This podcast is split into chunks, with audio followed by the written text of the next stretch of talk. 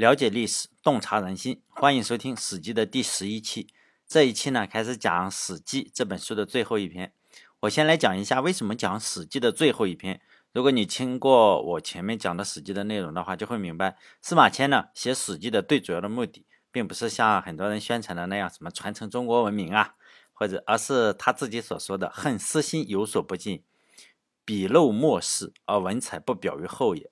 他写这本《史记》呢，最主要的目的呢，就是留名于后世，让世界让世间呢知道有这么一个人叫司马迁。顺便呢，如果能够传承文明，也就更好了。因为中国有非常非常多的书，呃，大家如果不知道的话，我就举几个例子哈，是很多的书都是不知道谁写的，作者是谁。比如说大名鼎鼎的《金瓶梅》，至今呢也不知道作者是谁。还有《红楼梦》的作者到底是不是曹雪芹，至今呢都是有非常多的争议的。在胡适之前，没有人知道《红楼梦》的作者是谁。但是呢，胡适考证以后，再加上这个胡适呢，就是。名气又比较大，是吧？然后呢，大家就认为，论证一下这本书啊，就是曹雪芹写的。如是，于是呢，大家都认为，哎，确实是曹雪芹写的。实际上呢，《红楼梦》的作者已经有太多位了，大概至少有九十位，呃，五十位吧，五十位之上。大概百分之九十九的人，我们为什么不知道呢？因为我们不关心这个，也不读书，只知道曹雪芹就不错了，呃，所以呢，也就没有人争议，只是在红学圈中去争议。大家都认为曹雪芹，很多人认为不是。包括《西游记》的作者是谁？很多人也就认为是吴承恩嘛。我们知道吴承恩就不错了，但是呢，也很多人认为不是吴承恩，而是汤显祖。呃，这句话还是那句话，就是我们百分之九十九点九九九的人都不关心这个，因为我们能读完四大名著的中国人，说实在的，实际上是凤毛麟角的。我个人估计的话，可能百分之一都不到，因为我接触的人是有限嘛，哈。呃，肯定不超过十个人。我接触的人算是比较读书比较多的了。我接触的肯定不超过十个人。这说明了什么？就说明了，就算你写了一本书啊，后世的人也不一定知道是你写的。可能几百年后一考证啊，哎，隔壁老王写的。但是这件事情啊，并没有发生在司马迁身上。对《史记》这个作者的讨论啊，仅仅仅限于就是说，这篇文章是不是司马迁的原文，是不是被人改了，或者是不是他爸爸写的。呃，有一些就是说，是不是他爸爸写的呀？他写的，反正并没有。现在啊，至少目前来说，还没有人说，哎，这个就完全不是司马迁写的，像《红楼梦》这个样子，有这么多的争议啊。虽然当然了，我知道网上有非常非常多的妄人，他们认为《史记》啊是中国最大的伪史，呃，就是说呢，全是造造假的，就是没有《史记》，《史记》就是司马迁。他即使说伪史的话，他仍然是说司马迁写的伪史，就全是假的、胡编的。呃，但目前这这部分人的话，还是不成气候的。就在网上有一小部分人，就是叫什么，就是自己自己这样讲嘛，很多人也相信。当然了，你有，因为在网络上是这个样子，你只要是有人讲出来，就有人相信。因此呢，它仍然是非常小众的话，它仍然是数量非常多。你毕竟十四亿人，你只要有一小部分人相信，就特别多的人就说呢，实际是这个为实。呃，以后你说会不会这个证实史记是伪史，直接就是说把史记从二十四史中给删掉了？当然，我也是没有信心，是吧？毕竟在中国，什么事情都有可能发生。我只是说目前哈，二零二一年。就《史记》呢，还是《史记》二十四史之首，哎，目前呢还没有说它是伪史，作者呢还是司马迁。之所以说《史记》的作者是没有争议呢，就是司马迁聪明嘛，他把自己写进去了，他的历史观呀是跟目前的人是不一样的，他的历史观是从古代然后写到今天，就他写到他活到哪一天，他就写到哪一天，不像是什么后后代的人，就是比较怕死了嘛，就是本朝人不写本朝史。司马迁没有这个毛病，他就一直写写到司马迁，他给自己还写了一篇列传，这篇列传呢就是《史记》的最后一篇。这篇文章呢是非常非常重要的，除了他把自己写进了历史，也是他写这本书的目的啊，就是把自己写进历史，还设置了不少有用的东西，以防止呃有人把他的书毁掉，或者是烧掉、换掉。为了防止书毁掉的话，他做了很多的工作。呃，为什么他要这样做？首先呢，还是说他很聪明。因为他的工作内容之一就是管理这些史书的，他的工作就是管理这些与文化相关、天官嘛，与文化相关的文化产业，可以算是半个图书管理员了，是吧？因为图书管理员没看就是没没事就看书，所以呢都很厉害的。他管理书的话，知他应该是知道后世的人怎么对待他以及对待他的书，就非常非常有可能就是烧掉了或者是传没了。于是呢，他就抄了两份，呃，前面讲了哈，他自己写的，为什么是讲的哈？他自己写，他抄了两份，并且呢，在这个文本之中啊，就埋埋一些雷嘛，让别人知道有没有人修改他的书。他做的当然是不错呀，至少他把书流传下来了。我们也知道有人修改了他的书，这就够了。我们就研究一下他如何做了很多的防范措施，留下这些信息的。啊，可能听众中啊有很多不是程序员，因为我是程序员嘛。如果程序员的话就好办了，程序员都应该了解。就是我们判断一个文件有没有人被修改，就是说呢，哦，我这样一个文件也好，不管是什么文件哈，有没有被人修改，我们可以算一下这个文件的哈希值。就两次不一样的话，肯定是被人修改了。比如说你你添了一个逗号或者添了一个句号，只要是你改，肯定是会哈希值会变，就是被人修改了。司马迁也用了类似的几种方法嘛。第一种，他数了一下全整本书有多少字，然后记录在最后一篇中，就说我这本书啊到底有多少字。你你你改的话，你只能改差不多的字嘛，是吧？要不然的话，你字对不起来。他记在这里。最后呢，他还给每一篇的 文章写了一个总结，也写在这里。就是比如说，我第一篇我是写的什么内容，就是几句话；第二篇写的什么内容，就是最中心的思想，我给你总结出来，放在这个地方。你改的话不好改啊，你只能你这个，比如说我我写汉武帝的话。我可能是持一种批判态度，你给我改的话，你改成这个表扬态度的，你要改好几个地方是吧？你首先字数要对起来，其次呢，你这个中心思想你都要给我改掉，就这个样子，还是相对来说还是比较的难一点是吧？知道有点困难嘛？你说我完全给他改掉可不可以？我在讲前面讲《史记》的时候，肯定是有一个创作班子是吧？肯定是，哎，都都是可以的。司马迁去世之后，反正是有人修改了他的书。就这个样子吧，但司马迁改了他的书，可能就皇帝烧也好。大家要知道，修改这些书的人不会特别细心，为什么？因为他们是拿钱办事嘛，所以呢，哎，也不会改的特别的细心。就是说呢，可能整个文本中啊，就改了一部分，然后呢，你知道改过就可以了，是吧？如果大家要读《史记》，就是说这本书这么厚，我也不知道什么意思，是吧？就。我要读干货，因为现在大家都喜欢读干货嘛。看《史记》中我们学到的十句话是什么？其实不要读这种哈，就读《史记》最后一篇。为什么？因为司马迁给你总结了，就是文间呃有一些篇章已经被失传了，失传了的话，中心思想还在，这就是神奇之处。就是这篇文章我们已经找不到它了，但是司马迁给你总结的这个文章，我们还是知道的哈，知道大概是什么样子，但是原文没有了。哎呀，现在我们就读这最后一篇。干货啊，纯干货，就是《史记》的原文。西在颛顼命南郑仲以司天，北郑离以司地。唐虞之际，少仲离之后，使复典之。至于夏商，故仲离氏世序天地，其在周，成伯修朴，其后也。当周宣王时，失其首而为司马氏。司马氏。四典周史，会相之间，司马氏去周事晋，晋中军随会奔秦，而司马氏入少梁。这句话的呢，他还是就讲他的家谱嘛，因为他写这本书，我前面讲了，他就是想留下自己的名字，因此呢，还要讲他的家谱，也不知道他怎么考证的这么仔细，大家就姑且一听就好。我认为，即使他考证他的家谱，也不一定准确，因为他有两千年了，是吧？哎，特别的，特别不准。尤其是颛顼，你说他怎么知道的啊？也也也不太清楚。司马迁写《史记》的时候啊，他就追家谱，呃，不只是追他自己，他追任何人，追秦始皇，追什么，追什么。他一定要追到一个中华文明的起点，就是中国有一个大一统思想嘛，就是说我们一定要统一啊，哈，统一起来。大一统思想就是要有一个源头，中华文明的源头在哪里？在皇帝。他就是追着追着，你就会发现怎么追追追来追去，即使你是两个世仇，追来追去又到了皇帝。这点就类似于现在目前生物界上有一个分支嘛，在研究人类的时候，他们追人类的起源。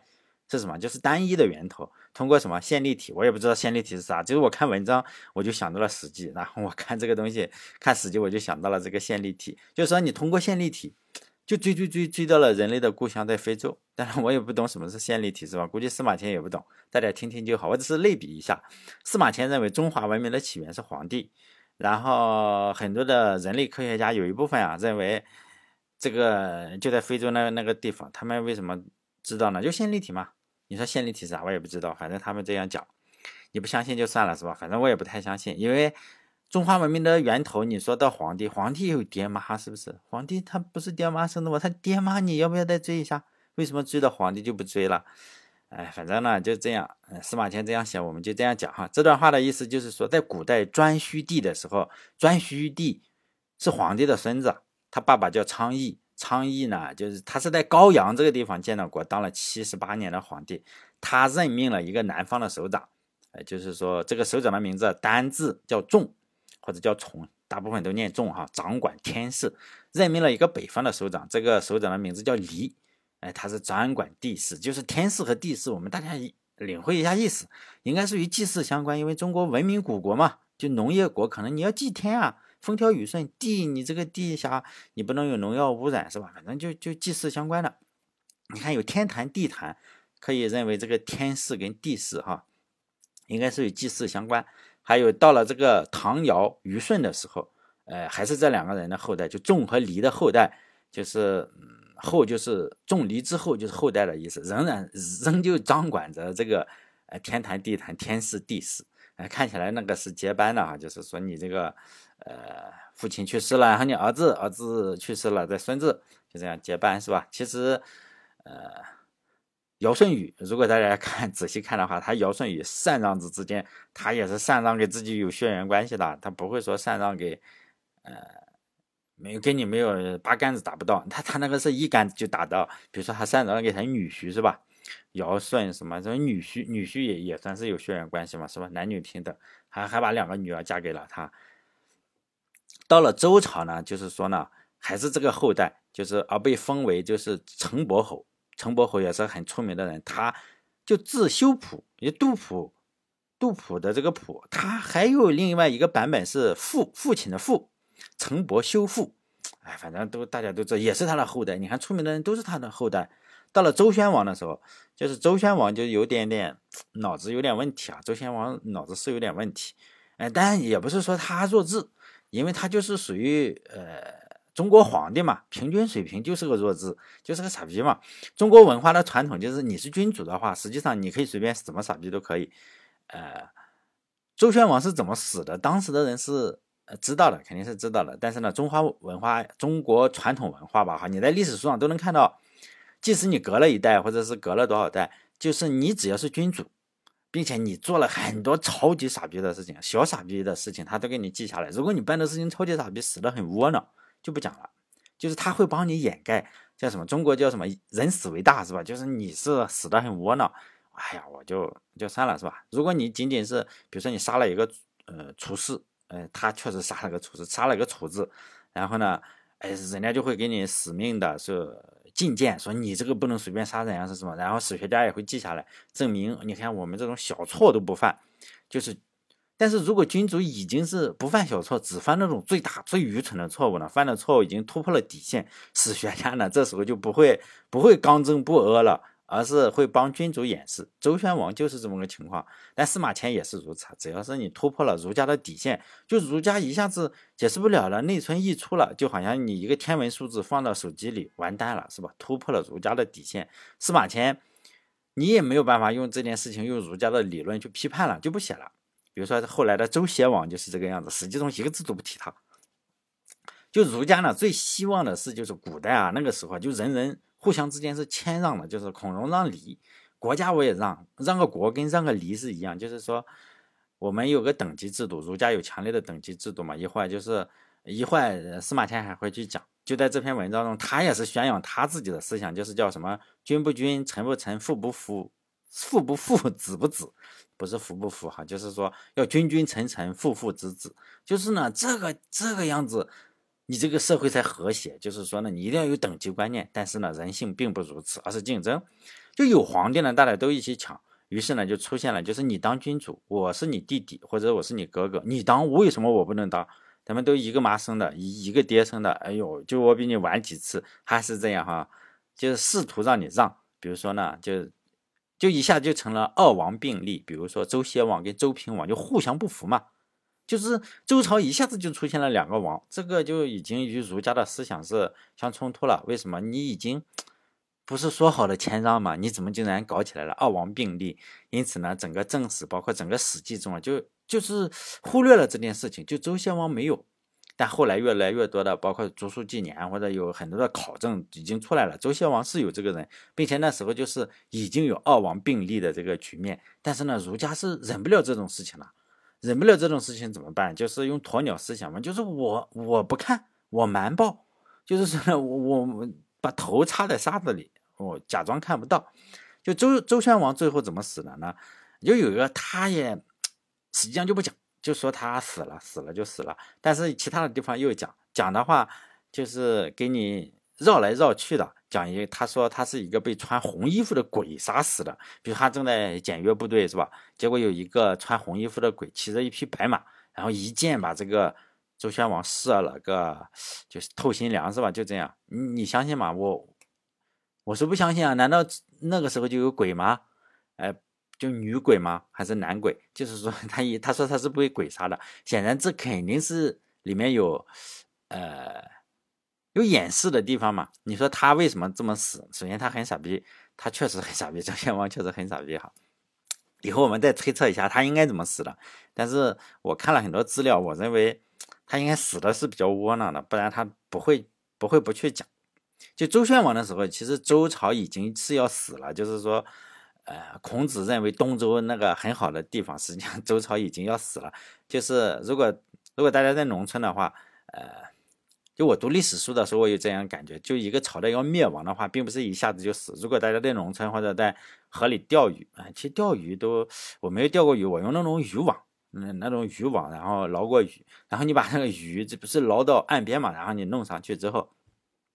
你抓过鱼的话，你就会发现每个朝代都差不多的，就是鱼啊已经被打捞上来的话，它不会一下子死的，并不是说你一捞在网子里它就死了，而是呢，它一会儿挣扎一下，哎翻个身，然后你就发现它在没有没有水的情况下，它还是恢复活力啊，还很厉害。还养从在旱地里，它就并不会马上死，然后它还会翻个身呢，就恢复一点活力。比如说呢，这个周宣王也上台也是，哎，就是什么什么叫什么宣王中兴。不是中兴手机啊，就是名字是一样啊。咱们不能说中兴手机，中兴很牛逼，就宣王中兴，就是说呢，让你误认为有救了。哎呦，说这个这个国家又 有救了，是不是？但是呢，仅仅是回光返照，因为鱼的宿命肯定是你被捞上来，肯定要死了。就上了个君主，可能就有一个非常短暂的这个回光返照吧，是吧？但是百分之九十九的君主呢，都是个无可救药的傻逼，他最后肯定要死了。就他稍微的有点。回光返照的时候，他就觉得，哎，要不要再去惹一下人？然后他一惹外族，他妈就被人收拾了。这就中国 经常读历史，你就会发现我说的这个是真事。就稍微的强大一点，就去惹一下人，然后又被人打打，哎，打死了，换改朝换代了。就我们可以来学习一下，就是司马迁的老祖宗在这个时候啊，他做出了一个什么样的抉择？他写的嘛，就是叫会襄之间，司马氏去周事晋。就周惠王和周襄王的时候。就这个这个鱼啊，捞上来的鱼已经在扑棱扑棱的要要跳，然后又暂停，又跳跳跳。这个时候，你知道，明眼人除了皇，除了君主、天子，他可能觉得我是一个哈，呃，特别牛逼的这个家伙是吧？特别牛逼的人种是吧？大猩猩。然后呢，其他的人明眼人是看出来，这肯定要挂，知道吗？这肯定要挂。但司马迁的司马迁的祖宗哈，祖辈。也知道要挂，他们做出了什么抉择呢？就是会襄之间，司马氏去周事晋。在这个时候啊，司马迁的老祖宗就移民了嘛。有句成语不是叫“危邦不入，乱邦不居”嘛？三十六计走为上，司马迁就离开了周朝，到了晋国。这个去周啊，就是去了，去就是离开嘛，是就是到。呃，上一句话就是司马迁，司马氏。试点周氏，我们可以推测出司马迁的祖先啊，当时是当一个官吧，但是你说这个官有多大也不好推测，但是他确实是从事这个书籍，就是历史书的管理工作，至少算个文化部长，呃，低也低不了多少嘛，是吧？管理，你说中国管理历史的应该算什么？宣传部还是文化部？我也不知道。反正他确实是个官，但是呢，他在周朝这个鱼就是乱跳的时候，是吧？移民了，是吧？移民跑路了。如果后代的儒家就是以司马迁这种穿越回去，要他又教训他的老祖宗了，就跟你说你说国家兴亡，匹夫有责，所以呢这些事情会被他的老祖宗打了个猪头。所以有些事情你你不能听他们怎么说的，你要看他们怎么做。还有接着就是叫什么晋中军随会逃到了秦国，呃，这篇就是说这篇文章中在总结的这个部分，每每个人物啊都是非常非常举足轻重的人物，比如说这个随会。就是一个非常重要的人物，我再讲一下啊，因为如果大家，呃，只看就是说白话文翻译的话，就会说晋国有一个叫随惠的将军跑到了秦国，你就前不着村后不着店嘛。你说他为什么跑到了秦国？他跑马拉松嘛，他跑到秦国干什么？如果你不了解的话，大概就是认为他跑到了秦国了。晋国有个将军跑到了秦国，不过如此，是不是？因为随惠啊，当时是一个非常非常重要的人物，也不是跑马拉松的，他没没没必要跑。即使要跑，为什么跑到秦国？跑到魏国去不好吗？更远了是吧？跑到楚国去也更远，跑这个越野马拉松呢？就是呢，在中国的话，最重要的事情是什么？就夺权。在中国，一定要是对大人物啊，对小人物就是你老婆孩子热炕头就可以，但对对大人物最重要的事情就夺权，你要把权力掌握在手中。第二重要的事情才是赚钱，就是你在和平年代你不能夺权，你这夺权不马上死了吗？在混乱的时代，第一重要的事情夺权；在和平年代，第一重要的事情才是赚钱。如果你只有钱的话，没有任何权利，下场一般不会特别好。就是说，你你的下场不会特别好，你会发现所有的富豪下场都不是很好。为什么？因为权力的标志啊，就是谁掌握了军队，并不是谁掌握真理，而是谁掌握的军队，谁就有权利嘛。历史啊，整个历史书实际上，包括你看《史记》也好看什么书也好，啊，包括看你说看《资治通鉴》也好，他们不会记录其他的事情，就记录怎么夺权。他不会记录，哎呀，哪个有感人的事情或者是什么，很少。你说有没有？有点有趣的事情，历史是有点有趣的事情。但是你看史书的话，大部分都是无趣的事情。他们围绕一件事情，就是政治和外交，还有就是军事，怎么杀人，怎么骗人这个事情。他不会说记录一些可歌可泣的事情，那 那不是历史，那那可能就是另外一种东西啊。你从中也许可以读出来，但大体上你那样你就读偏了，是吧？你读偏了，比如说，你也可以从《史记》中说，《史记》中记录了哪些伟大的女人，有有啊，你看那个谁的，那个那个谁的姐姐，都都很伟大。但是重要的不是这些事情，是吧？那刺客那个姐姐叫什么？很厉害啊，他弟弟然后去怎么样子？你是不是看了也很感动？但是历史并不是 为了记录这个事情，呃，也不是如何教你去赚钱的，是吧？历史书啊，整个就是如一部如何夺取权力的书。大部分在历史上留下名字的人啊，实际上你要加入一场竞争，就是如何夺取权力，而不是儒家所推崇的让，就是说我要让出去，权力是没有让的，只有争夺，而且是那种你死我活的争夺。就革命不是请客吃饭嘛？谁会这个人就进谁会哈？谁会这个人？当然他留下了名声，他当然也要加入权力斗争嘛，要不然的话我们就不知道这个人了。谁会加入了是什么？就是立谁是下一代君主，就是你站错队了。或者你站站对了队，哎，你是不是就就牛逼了？你站错了队，那就完蛋了。你不幸运吗？你站错队了，这个就比较麻烦。你难道你站错队了？你你你，人家选的 A，你站的 B，然后你去跑到跟 A 说啊，不好意思，我站重站，那肯定是杀头的嘛。在政治斗争中，失败者的下场是要杀头的。如果失败了的话，这个事情是不能道歉的。你不能跑到 A 那里，然后我自罚三杯是吧？茅台的，我自罚三杯。道个歉，这是不可能的。又不是说我偷了你个西瓜，或者我撞了你的车，这个是权力斗争。这个是碰到这种事情怎么样？就是跑嘛，三十六计，走为上，先保住小命。你看司马迁的祖先是不是啊？保住小命以后，你说能不能成功再说？起码今天不会死，那有有可能你你以后也不会成功，至少不死的话是有成功的机会。你说是不是？就是很多人显然是没有吸取这个经验教训，比如说项羽，你非要自杀，你自杀个毛？你自杀了肯定死了嘛，你先跑了再说嘛，先过了江东，咱们再说，灰头土脸过那也是过嘛，灰头土脸的活也是活，就是不要瞎听现在的鸡汤，该跑就跑，该怂就怂。就老子的《道德经》里不是有一句话叫做“勇于敢则杀，勇于不敢则活”。以前我有个网名叫“勇于不敢”，这句话的意思就是说呢，你勇于表现自己是强者的人啊。就是哇，你那拍胸脯自己是强者，就是非常容易送命，善于表现自己柔弱的，就是我是个菜逼，我靠，反而能够生存下去。比如说你是一个韭菜的话，你很勇敢，高高的站着，好像那个镰刀一看就看到你，咔嚓就把你收割了。如果你是一个有韭菜，是勇于不敢的韭菜，趴地下，哇，很柔弱，那个镰刀有可能割不到你啊，因为你趴地下，哇，这割起来比较麻烦。就说呢。而司马氏接着又就是读原，而司马氏入少梁这句话的意思是司马氏这一族啊又去了少梁。为什么单独提一下少梁这个事哈？就是他提的每一个字他并不是乱写的。为什么提一下少梁呢？因为司马迁出生在这个地方，少梁就是现在陕西境内的韩城市。韩城市啊，叫韩城，不是韩城市哈，韩城也是是一个市，它的名字叫韩城。继续读原文。自司马氏去周事尽分散，或在魏，或在赵，或在秦。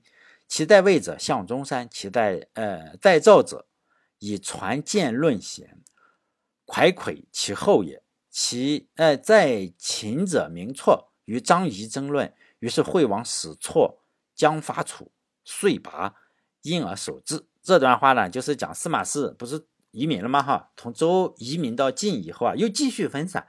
像蒲公英的种子，你这个风一吹啊，就散落在天涯。又有些人去了魏国，有些人去了去了赵国，有些人去了秦国。就整个看来是整个家族啊，就是司马迁那个去走的时候，你可能家里有两百人是吧？他们都是个大家族，可能是吧？几世同堂，生了个三胎，然后每个人生三胎，所以很多人可能就是咱们一起走，一起走之后，你不能已经逃跑了吗？可能也会有杀身之祸，就是你看都走散了。就是你去这里，你去这里，你去那里，对吧？就是不能把鸡蛋放在一个篮子里。结果呢，就是说去了魏国的人，就是有一个叫司马喜的，然后他做了什么魏国的中山相。在赵国的，就是因为剑术非常有名，可能是独孤九剑啊，或者是什么其中的蒯聩，就是是这一支的后人。蒯聩这个人还有点出名啊，就是他剑法非常厉害，就是武武侠人物吧。你说 有多厉害，我也不知道哈，没跟他打过。在秦国的话，就是有司马错，曾经和张仪争论。后来秦惠王嘛，秦惠王就说：“你司马错这么牛逼是吧？来带兵去打打蜀国。”他就把蜀国灭了，非常厉害。灭了之后啊，就在当地做了一个郡守。古代就说嘛，这个树挪活，人挪死嘛，看来是真的。你看司马迁的祖先移民之后混的还行啊。在周的话，有可能就是你个咸鱼翻身，你不楞不楞死了，是不是？然后他移民之后啊，就是说还还不错。你看，在魏国、在赵国都都混的不错。后面这各个分支，鸡蛋不能放在一个篮子里。就像现在很多的富豪移民啊，他就是一部分钱啊放在，就是你姐姐去美国，然后你的小姨子哎呀放加拿大，然后一部分放在欧洲，一部分放在英国。还是去日本的一批，就是你，是吧？要分散，你美国要制裁你，哇，这里还有俄罗斯是吧？俄罗斯我也有买油田了，就这样子，所以你的钱就不会被一下子搞搞搞没嘛。司马迁就是说，这个甲也是开枝散叶就壮大了嘛。我们继续读原文，嗯，错孙晋是武安君白起，而少梁更名曰夏阳。晋与武安君坑赵长平君。还尔于之，俱赐死杜游，葬于华池。就讲呢，司马错他有个孙子叫司马晋，呃，司马晋呢是跟着秦国的将军白起，白起以前我讲过哈，做事的。少梁呢后来改名为夏阳。其实我说的这个少梁，就是司马迁的这个墓啊，现在在这个地方，陕西这个地方，少梁这个城市。在那几百年之中啊，在史记中我们还要好几次见到它，就真的是见证了几百年的几百年的历史吧。当年肯定是重要的地标胜，呃，地标式城市。当年少年这个地方，见证了就晋国、秦国和魏国这三个国家哪个强大，哪个就吞并它，因为它在黄河边上。就是呃，你你能大家应该能知道，你这么个好城市，学区房是吧？然后大家都抢嘛，你哪个国家厉害了就能把它抢过去，就兴衰都在那个地方。我我去过一次韩城，因为我那时候工作是要修这个基站，因为我修基站的时候啊，就是我年龄比较大了，但是我即使我年龄比较大，能够让我修基站的地方说明比较落后，大家能理解吗？就是比如说我在某某年去修基站，在陕西修基站，为什么不不派我去北京去修基站呢？因为北京都修完了。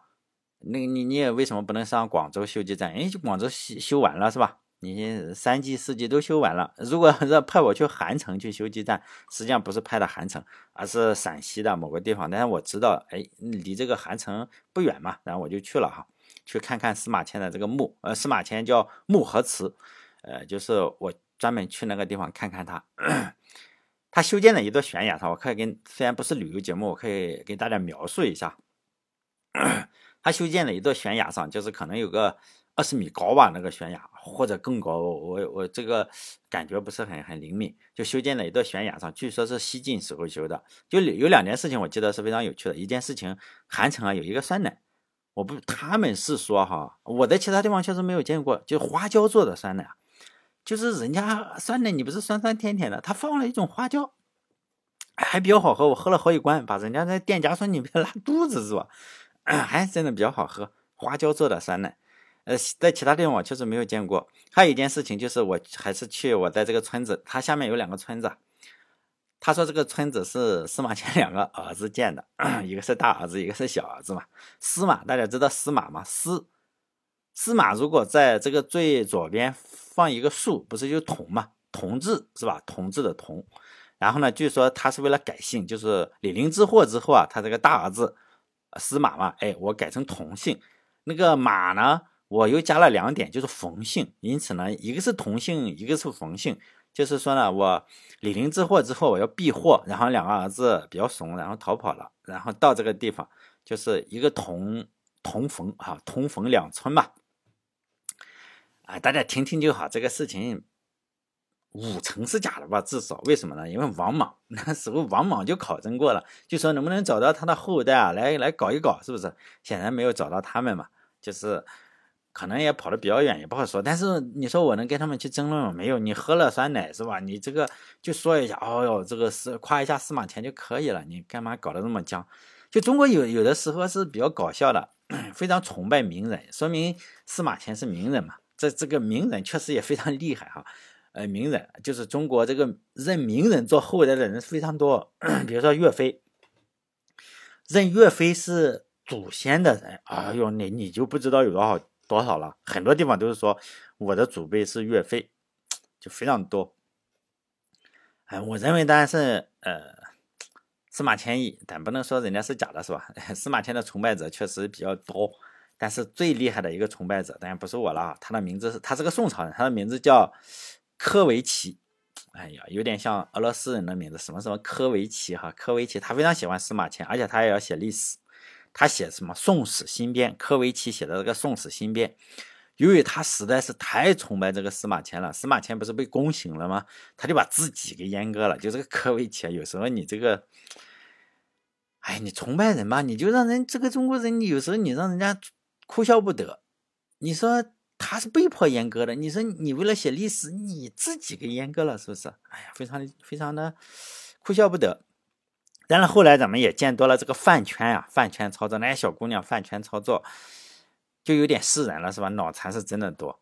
比如说，我也喜欢司马迁，不管他史记写的多好，我都不可能像科维奇一样，因为我也不写中国史，是吧？不不写新中国史，哎，不可能写，也不写。他是写新宋史哈，这个科维奇，他就把自己。自宫了，实际上人家人家司马迁写的好，并不是因为他自宫啊，搞不清楚是吧？虽然现在我跟自宫了也生理上是没有太大区别，但精神层面上还是有很大区别的。因为阳痿是一种肉体上的病，喜欢司马迁而自宫是精神病。我只是阳痿，并没有精神病，是吧？又扯远了，咱们继续讲他的家族。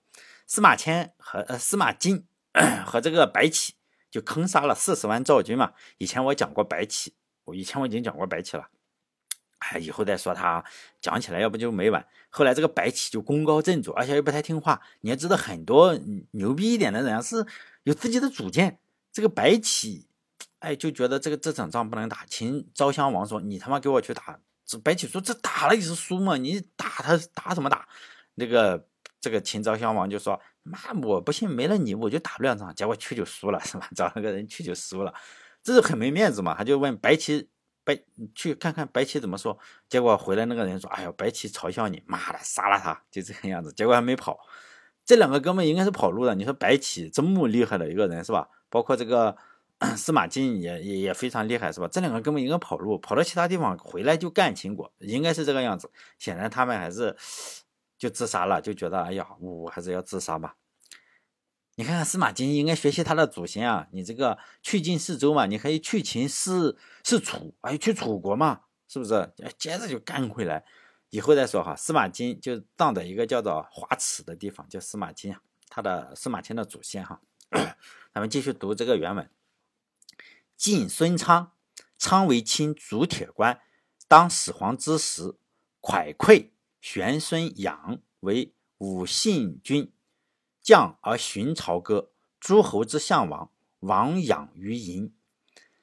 汉之伐楚，养归汉，以其地为河内郡。这句话还是讲他的家谱，就司马金啊，就是自杀的，跟白起这个 被刺死自杀的哈，也不知道是不是自杀，反正那个我看墨子还是什么东西啊，我忘忘掉了，忘掉了是哪个地方说这个。呃，白起并不是，并不是自杀的，而是被这个去的人给绞刑。哎呀，头都绞下来了。那大家这个对我们也不重要。这句话呢，就下面这句话就是司马金的孙子，呃，叫司马昌，他在秦国做这个主铁官，在秦始皇的时候啊，前面就还是讲的这个蒯聩嘛，就是剑术很好，会独孤九剑的这个家伙，就他有个玄孙，玄孙呢叫司马养，养仰头的仰，嗯。当当这个武信军的这个将军，在朝歌啊这一带是巡查的，可能就是一个边防上的哈，就就巡查的。这个时候天下大乱，天下大乱的时候，大家一定要知道，按照儒家的想法，就是说天下大乱是是干什么？让贤嘛，让贤人来统治。但是所有人都不会让贤的，万一你自己不让贤，你当了大王，不比让贤好得多？于是呢，这个司马阳。就是司马迁啊，推崇的儒家思想显然没有影响到他的祖先，他祖先没那么二逼是吧？司马阳就称王了嘛，司马阳，然后就在这个地方称王了，就大概是司马迁的祖祖父，哎，称王了。但很不幸，称王你归称王，市场规模做不大嘛，反而被刘邦给打败了。打打输了怎么办？就投降嘛。投降了，你不投降怎么办？你就就你你你还是要投降嘛。你打输了，咱们不像是这个。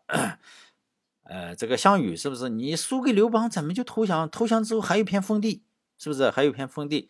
你这个像这个呃，项羽你投你自杀了，连封地也没有了。所以呢，这个司马阳还是投降了刘邦。投降之后有封地，就归了刘邦，封地改名为河南郡。同志们，河南就是这么来的哈。如果司马阳不投降，说不定没有河南郡呢。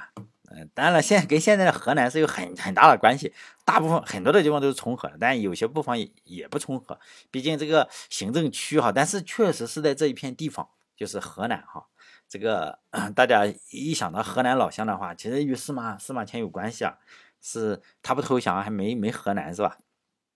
就昌生吴泽，咱们继续读原文哈，昌生吴泽，吴泽为汉市长，吴泽生喜，喜为武大夫，卒结葬高门。喜生谭，谭为太史公。就司马昌啊，生了，呃，生了司马无泽。司马无泽呢，做了长安市的市长，很厉害了。长安啊，长安市啊，就是北京市市长、首都市市长，很厉害了。司马无泽又生了司马喜，司马启呢又做过五大夫，这个也比较厉害。他们死后啊，都葬在高门这个地方。司马启生了谁？司马谈。司马谈就是太史公，就是你看他讲讲讲讲讲到他爹了。哎，再讲就没没有什么了，因为他是独生子，是吧？司马谈就生了他嘛，生了司马迁。你看看人家的家谱，从这个哈颛顼，哎，这个唐唐唐一直写写写到写到这，非常的顺溜。